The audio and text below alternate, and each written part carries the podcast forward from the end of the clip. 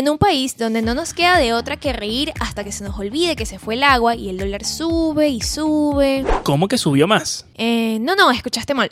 El humor ha surgido como una forma de protesta y alivio. Si pensamos en comedia venezolana, nombres como El Conde del Guácharo, Emilio Lovera y Laureano Márquez salen a relucir con sus clásicos chistes, chalequeos, chinazos y pelucas. Sin embargo, la nueva generación de comediantes del país ha cambiado la dinámica y ha sido más reconocida que Guaidó, en la que algunos llaman la generación de cristal por su contenido. Por eso decidimos hacer un episodio basado en este debate y analizar el humor de ayer y hoy a través de uno de los programas más icónicos de la comedia venezolana, La Rochela. Esto es Arepita Explain.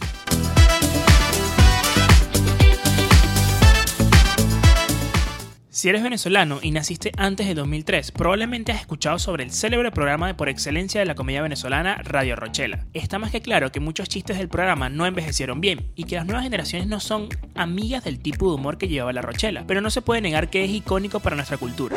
Por supuesto que es icónico. Eh, ¿Por qué es icónico? El programa estuvo en la televisión venezolana por 51 años y tenía como objetivo parodiar la situación político-social, la inmigración, la marginalidad, políticos, artistas y hasta telenovelas. Alexander Noguera y Marta Olivo dieron vida a personajes icónicos del humor venezolano como Charlie Mata y Malula. Y si tienes menos de 18 años, entendemos que tengas que googlear a estos personajes. Pero ya va, ya va, ya va.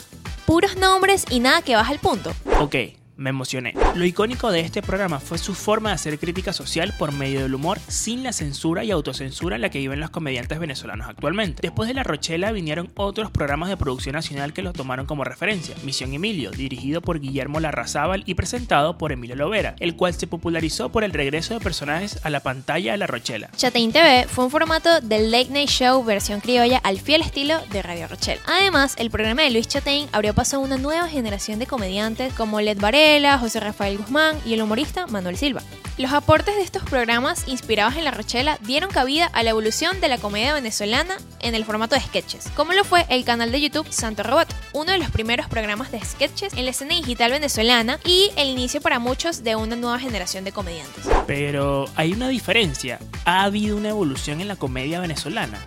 Mm, evolución para las generaciones más jóvenes, pero digamos que cambios para las más adultas. Su contenido dejó un legado muy importante y en distintas ocasiones denunciaron e hicieron críticas políticas muy inteligentes. Sin embargo, gran parte de su humor hoy en día se podría considerar vulgar y ordinario por chistes homofóbicos, machistas y misóginos que ya no son aceptables porque el humor con este tono normaliza la violencia y le hace mucho daño a la sociedad. Pero ya va, ¿cómo explicamos a humoristas que en ocasiones han sido polémicos como Marco Música, George Harris y Javier Alamadrid? Pues su humor aún está presente y tiene su público, pero para muchos la comedia ha evolucionado y va más allá. El humor ahora se direcciona a tocar otro tipo de temas. Además, las referencias de las nuevas generaciones de humoristas y comediantes venezolanos ya no son en los canales nacionales, ya que con el mazo dando dudosamente sea una fuente de inspiración. Ay, pero yo lo veo. Ok, ¿quién contrató a esta persona para nuestro Budare?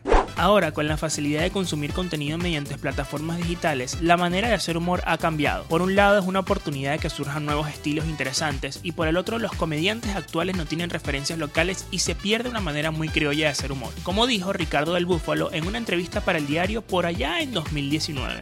Hay menos ventajas, pero se mantiene el humor como algo situacional.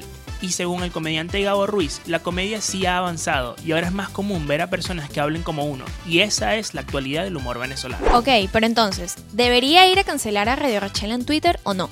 A ver, el humor es el reflejo de las vivencias de cada sociedad y no siempre va a envejecer de la mejor manera. Es un espacio para reír en medio de un país tan particular como este. Radio Rochelle es algo para atesorar y recordar con cariño, más allá de algunas parodias que no deberían repetirse para no normalizarse. Al final, el humor es algo subjetivo y lo que uno puede hacerle reír a otro puede ofenderlo.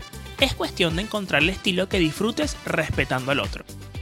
Gracias por escucharnos. Te invitamos a opinar y a compartir este audio en redes sociales, a leer nuestros últimos boletines, para entender lo que ocurre en Venezuela y el mundo, suscribiéndote gratis en www.soyerepita.com o siguiéndonos en nuestras redes sociales como arroba soyerepita. Esto fue Arepita Explained.